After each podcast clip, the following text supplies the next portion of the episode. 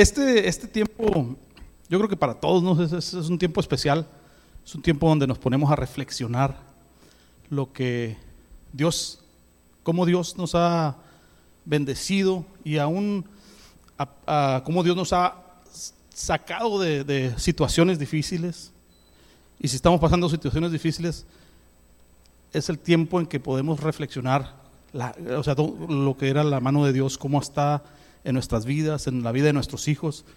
Y también reflexionar en aquellas cosas que pudieron habernos pasado, pero que el Señor nos libró, que ni cuenta nos dimos, ¿no? O sea, yo creo que todos hemos pasado por, por ahí, pero este, antes de empezar, Padre, bendito sea, Señor, alabado sea tu nombre. Padre, en esta tarde, Señor, queremos pedir, Señor, que tú bendigas a cada persona, Señor, aquí representada, Señor. que tú prepares, Señor, nuestros corazones, que prepares nuestra mente, nuestros oídos para recibir tu palabra, Señor. Te pedimos, Señor, que de mí no salgan mis pensamientos, sino que sean tus, tus pensamientos, Señor, que sean tus instrucciones, que sea tu palabra, Señor, la que sale de mi boca, Señor. Te pido, Señor, que tú bendigas a cada persona que reciba esta palabra, Señor. En el nombre de Cristo Jesús, te lo pedimos, Señor. Amén, amén y amén. El nombre que le puse yo es agradecidos con Dios. Reflexionando un poco en, como le decía, en cuánta, cuántas cosas Dios nos ha bendecido a través de este año, ¿no? Este, yo digo, nomás haciendo una recapitul- recapitulación, ver a nuestros hijos sanos, ver a nuestros hijos este, que hayan pasado por enfermedades, pero que el Señor los haya sacado de ahí, ver la mano de Dios obrando en cada una de las situaciones, problemas financieros, en problemas, todo tipo de problemas. Entonces no queda más que tener un corazón agradecido y ser personas agradecidas. Estos son los recursos que utilicé. Bastantes. Pero bueno. El versículo clave es 1 de Tesalonicenses 5, 16 al 20. Dice: Estén siempre contentos, oren en todo momento, den gracias a Dios en cualquier circunstancia. Esto es lo que Dios espera de ustedes como cristianos que son. No alejen de ustedes al Espíritu Santo y si Él les da la capacidad de profetizar, no la desperdicien. Entonces, dice, en todo momento demos gracias, ¿no? en cualquier situación, en cualquier circunstancia. El ser agradecido, el agradecimiento es una acción de agradecer, sentimiento de estima o reconocimiento que una persona tiene hacia quien le ha hecho un favor o prestado un servicio por el cual desea corresponderle. El regalo iba acompañado de una nota de agradecimiento, la dedicatoria de una muestra de admiración, cariño y agradecimiento. Entonces, el ser agradecido, digo en el, eh, vemos en el Antiguo Testamento, cuando alguien estaba agradecido con Dios, ¿qué era lo que hacía? Hacían un sacrificio, ¿no? O sea, como un acto de agradecimiento a Dios, hacían un sacrificio.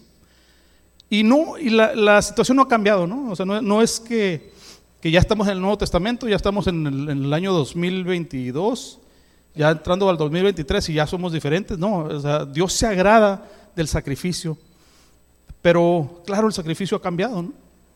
Hubo un sacrificio perfecto, que ya, o sea, ese tipo de sacrificios ya no, ya no son necesarios, pero el que usted dedique tiempo a Dios, ese es un sacrificio que Dios le agrada. El que usted dé un servicio al Señor, es el sacrificio que Dios se agrada. El que usted le dé, digamos, de comer al hambriento, es un sacrificio que usted está haciendo, que usted está sacando de una bendición que Dios ha derramado en su vida para agradar a Dios, ayudando a alguien más. Las escrituras nos recuerdan que debemos que demos gracias en todo. Cuando estamos satisfechos podemos observar misericordia en cada condición y tener nuestros corazones cubiertos con agradecimiento. Y eso es cierto, ¿no? Cuando todo está bien, cuando no hay problemas en nuestra casa, es bien fácil ser agradecido. Cuando, cuando no tienes problemas financieros, es bien fácil ser agradecido. Cuando todo marcha bien, es bien fácil ser agradecido. Cualquiera puede agradecer a Dios por la prosperidad, pero el que está satisfecho bendice a Dios cuando se halla en aflicción. Ahora, está hablando de una satisfacción. Nosotros podemos estar satisfechos cuando conocemos el plan de Dios. Por ejemplo, cuando pasamos por una situación difícil, ¿usted cree que usted está ahí nomás por, porque sí? No, ¿verdad? O sea, Dios permitió que usted pasara por ahí, pero cuando usted lo comprende, es fácil ser agradecido aún en la aflicción. Cuando usted está satisfecho, cuando usted dice, cuando usted entiende, así como cuando Job, ¿no? Cuando Job pasó por, por toda la situación, calamidades, muerte de sus hijos, este, o sea, sus amigos que no, no lo querían. Entonces, pero él sabía lo que era importante y para él él era, era satisfecho teniendo a Dios, aún en la calamidad. Él dijo, nunca maldijo a, Dios. Aún cuando la esposa le decía, muérete y maldice a, tu Dios, él, no lo hizo. Él siempre se mantuvo porque él estaba satisfecho. Él sabía que Dios había dado y Dios había quitado. Segunda de Corintios 6 del 9 al 10 dice, aunque nos conocen muy bien, nos tratan como a desconocidos, siempre estamos en peligro de muerte pero todavía estamos vivos. Nos castigan, pero no nos matan. Parece que estamos tristes, pero en realidad estamos contentos. Parece que somos pobres, pero a muchos los hacemos ricos. Parece que no tenemos nada, pero lo tenemos todos. ¿Y cuántos dicen, cuántos entienden que lo tienen todo? Cuando tienen a Jesucristo en su vida, lo tienen todo. Tienen la vida eterna. ¿Qué más quieres? A pesar de cualquier situación, ¿no? A pesar de cualquier situación. Tenemos la vida eterna. ¿Qué más queremos? Lo tenemos todo. Pareciera que estamos pobres, pero las riquezas de Dios están con nosotros, ¿verdad? Pareciera, dice ahí, estamos, siempre estamos en peligro de muerte, siempre. Pero Dios nos ha rescatado. Jesucristo a través de su sacrificio nos rescató. Y entonces tenemos todo. Entonces, cuando entendemos eso, es cuando nosotros empezamos a decir, ¿sabes qué? Estoy satisfecho de que en realidad tengo todo lo que importa. Claro, no tengo a lo mejor un carro de último modelo, un carro más caro, no, pero eso qué importa, eso no te lo vas a llevar. La vida eterna es la que importa. Amén. El corazón insatisfecho siempre se queja de su condición, pero el espíritu satisfecho siempre está agradecido a Dios por ello. Watson, este es de un libro que se, llama el libro En busca del contentamiento. Watson escribe que un corazón satisfecho es un templo donde las alabanzas de Dios son cantadas y no un sepulcro donde están enterradas. Incluso cuando están pasando por un tiempo de intensidad, intensa dificultad, los espíritus satisfechos todavía tienen su corazón dilatado con acción de gracias, pues su contentamiento es una obra de gracia que viene de adentro hacia afuera. A mí se me viene, eh, bueno, siempre habrá una canción de agradecimiento en el corazón satisfecho. El espíritu de gracia obra en el corazón como vino nuevo, que bajo las más fuertes presiones de dolor tendrá un espacio abierto para agradecer. Esto es estar satisfecho. Eres una persona por lo general agradecida. Es una pregunta. Me viene mucho a, la mente, por ejemplo, el pastor ha platicado que una vez estaba su hijo en peligro allá en Irak, ¿no? Y, él lo puso en, la oración y, salió y alguien le preguntó, oye, pero ¿por qué estás tan quitado de la pena? Porque está satisfecho, porque él su confianza estaba en Dios, no en la situación que había, sino la confianza estaba plenamente en Dios. Y Dios responde a eso, ¿no? Al, estar satisfecho, al, ser, al estar agradecido. Los cristianos deben dar gracias a Dios en todo, en cualquier situación que enfrenten. La base de esta recomendación es el hecho de que Dios hace que todas las cosas ayuden a bien a los que le aman. Lo vemos en Romanos 8:28. Sabemos que Dios va preparando todo para el bien de los que lo aman. Es decir, de los que Él ha llamado de acuerdo con su plan. Es la traducción lenguaje actual. Entonces, cuando hay situaciones difíciles, ¿usted, ¿usted cree que Dios está ahí? Claro que sí, ¿verdad? Dios está ahí en cualquier situación, en cualquier problema, en cualquiera, Dios está ahí. Muchas veces sentimos que estamos solos, pero no estás solo. Dios está ahí. Si estás pasando por problemas difíciles, Dios está ahí. Es simplemente de que lo reconozcas, de que sepas, de que entiendas, de que estés satisfecho, de que tu confianza esté en Dios. Es la voluntad de Dios para cada cristiano. No constituye la totalidad de la voluntad divina, pero sí son un segmento importante y claro de ella. La voluntad de Dios significa gozo, oración y acción de gracias para con todos los que están en Cristo Jesús. Salmo 118. Eh, David vemos, ah, si, ponemos un, enfoque en la vida de David, vemos que David era una persona agradecida. Fíjense todo lo que escribió David, todo lo que, claro, hubo, hubo situaciones que pasó siempre difíciles, pero con su familia, lo quitaron de rey, este, lo, nombraron rey y pasaron años para que él fuera rey en realidad, pero nunca él desistió de lo que Dios había, le había dicho. Él nunca olvidó, nunca echó lo que Dios le había dicho en saco roto. Él sabía que algún día iba a ser rey. Y él se estaba preparando para ese momento. Y a través de los salmos vemos salmos y salmos que está hablando de, cómo era su corazón agradecido a Dios. Y dice en Salmo 118.1, dice, alabemos a nuestro Dios, démosle gracias porque Él es bueno, Él nunca deja de amarnos. Vemos también Salmo 75.1. ¿Dónde dejé mi botella? Ya agarré otra, ni modo. Gracias, nuestro Dios. Hablamos de tus maravillas, pues estás cerca de nosotros. Si se fijan, siempre él entendía que Dios estaba ahí, que Dios estaba cerca, que Dios jugaba un papel muy importante en su vida. Salmo 103.2 dice, con todas las fuerzas de mi ser lo alabaré y recordaré todas sus bondades. Siempre reflexionando en todas las cosas que Dios había hecho a través de su vida.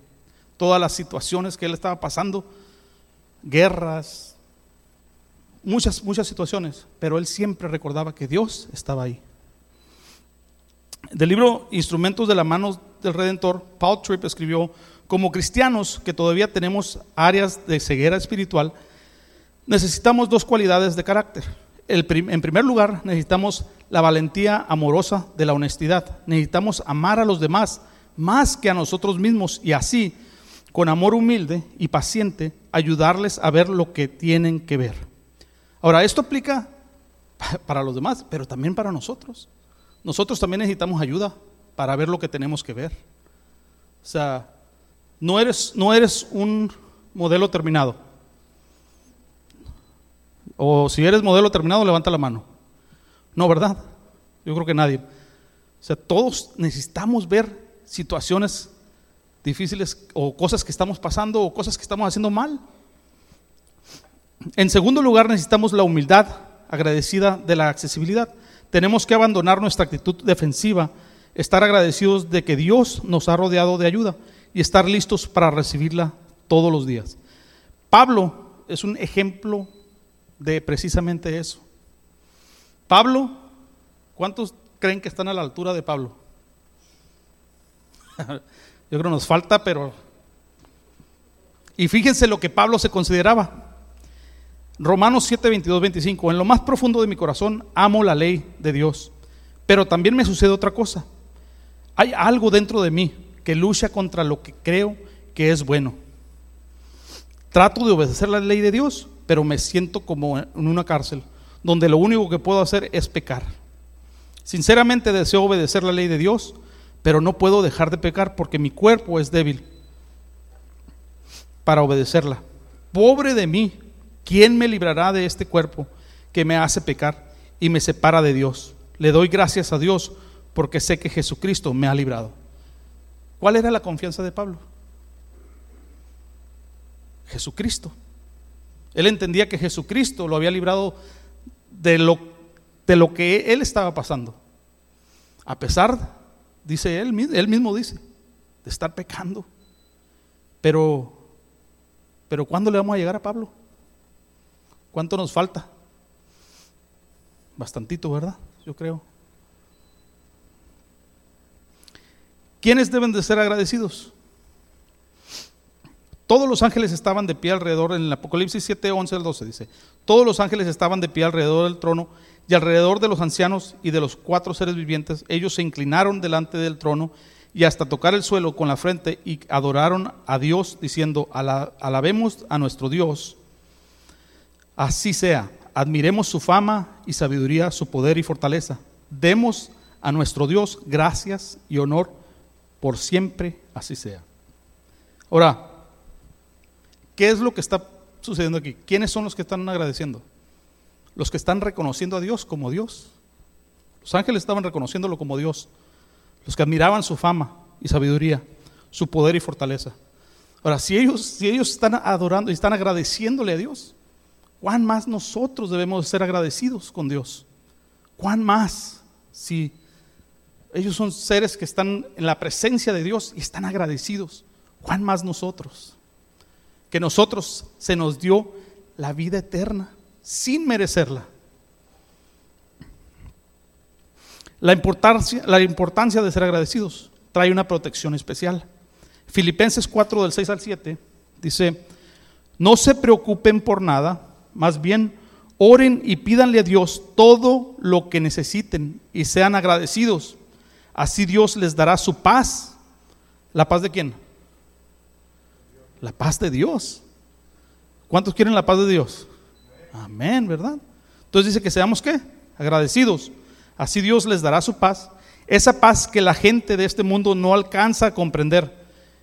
Pero escuchen lo que trae la paz. Protege el corazón y el entendimiento de los que ya son de Cristo. Entonces trae una protección especial. Cuando nosotros somos seres agradecidos, trae una protección especial. Ahora, ¿somos seres agradecidos con qué? ¿Nomás con Dios? Tenemos que ser agradecidos tiene que haber qué? Congruencia, ¿no? O sea, no puedo decir que soy un ser agradecido si sí le doy gracias a Dios, pero a mi hermano lo trato con la punta del pie. No podemos hacer eso. O sea, tenemos que ser congruentes, tenemos que ser agradecidos en todo el, todo el espectro, ¿no? O sea, en nuestros hogares. Porque es bien fácil, es bien fácil ser agradecidos aquí en la iglesia. A ustedes que los miro una o dos veces a la semana, o tres o cuatro. Pero, pero por ejemplo, con tu hijo, con tu hija, con quien estás batallando, con quien, con tu esposo que vives, con tu cónyuge que estás viviendo 24 horas al día, 7 días a la semana, 25, parecen 25, pero, pero pero sí, o sea, es fácil, es fácil ser agradecido con, con Gallo, ¿cuánto te miro? ¿Cada cuánto te miro? ¿Dos, dos veces a la semana? Sí. bueno, en Efesios 5:20 dice, cuando se reúnan, canten salmos, himnos y canciones espirituales, alaben a Dios, el Padre de todo corazón, y denle siempre gracias por todo en el nombre de nuestro Señor Jesucristo. Estamos a punto de tener una reunión familiar, creo que todos, ¿no? ¿Cuántos se reúnen con su familia en, Año Nuevo? No, pastor. Bueno, en el, en, la, en el año en el año viejo y el de año nuevo, pues. Bueno, es una oportunidad, es una oportunidad que tenemos todos para ser agradecidos, para dar, para llevar a ellos a dar gracias a Dios. En el hogar debería ser el lugar donde mejor nos tratamos. ¿Cuántos tratan mejor aquí a los hermanos que a su cónyuge? ¿Eh? Porque los hermanos, como les digo, no los vemos a diario y podemos poner una cara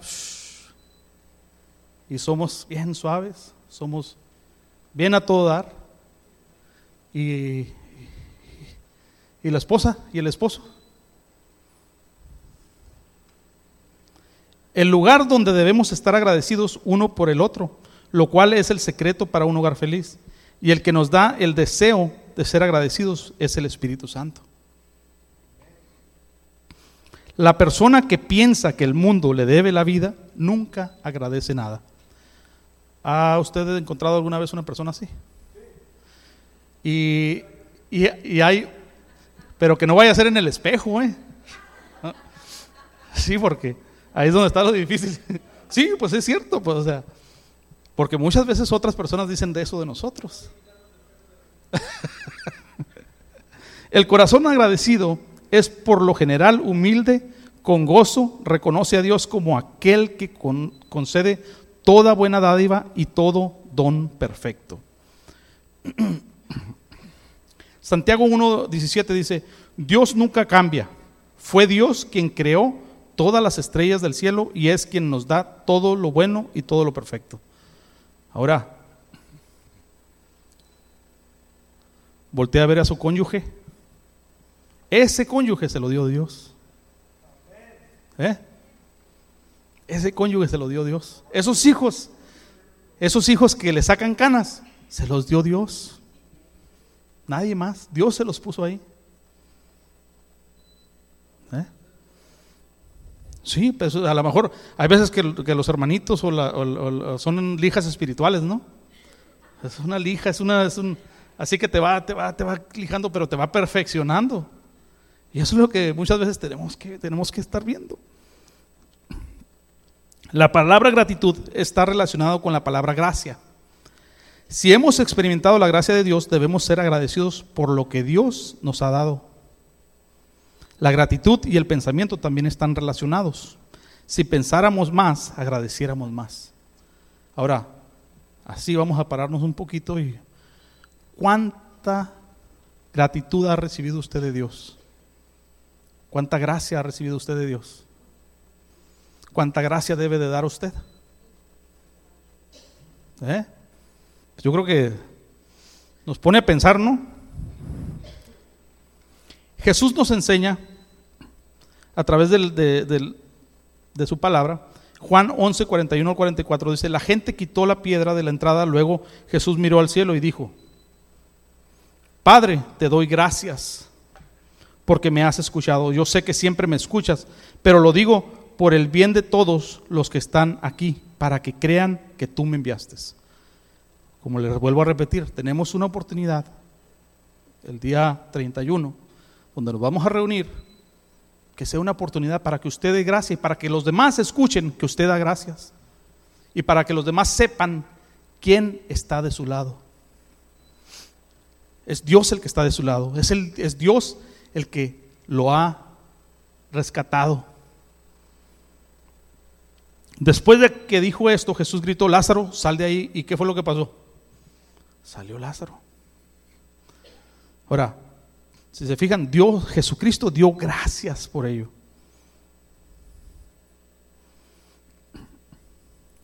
Seguimos en Lucas 17, del 17 al 19, dice, al ver eso, Jesús preguntó a sus discípulos, ¿no eran diez los que quedaron sanos? ¿Por qué solo este extranjero volvió a dar gracias a Dios?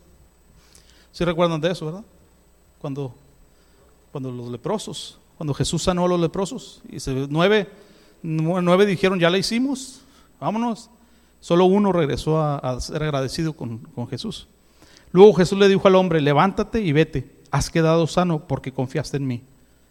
Fíjese, a ese, a, a esa persona que regresó y que fue agradecido, Jesucristo le reafirmó su sanidad. ¿Por qué? Porque fue el único que fue agradecido. Los otros no, no, se, no se sabe ni se menciona, ¿verdad? ¿Qué fue lo que pasó? No sabemos.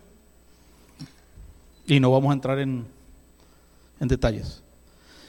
En Mateo 26, del 26 al 29, creo que vamos a tomar la Santa Cena, pero nomás quiero tomar, tocar este punto, ¿no? Mientras estaban comiendo, Jesús tomó un pan y dio gracias a Dios. Jesucristo dio gracias a Dios. Luego lo partió, lo dio a sus discípulos y les dijo, tomen y coman, esto es mi cuerpo. Después tomó una copa llena de vino y dio gracias a Dios.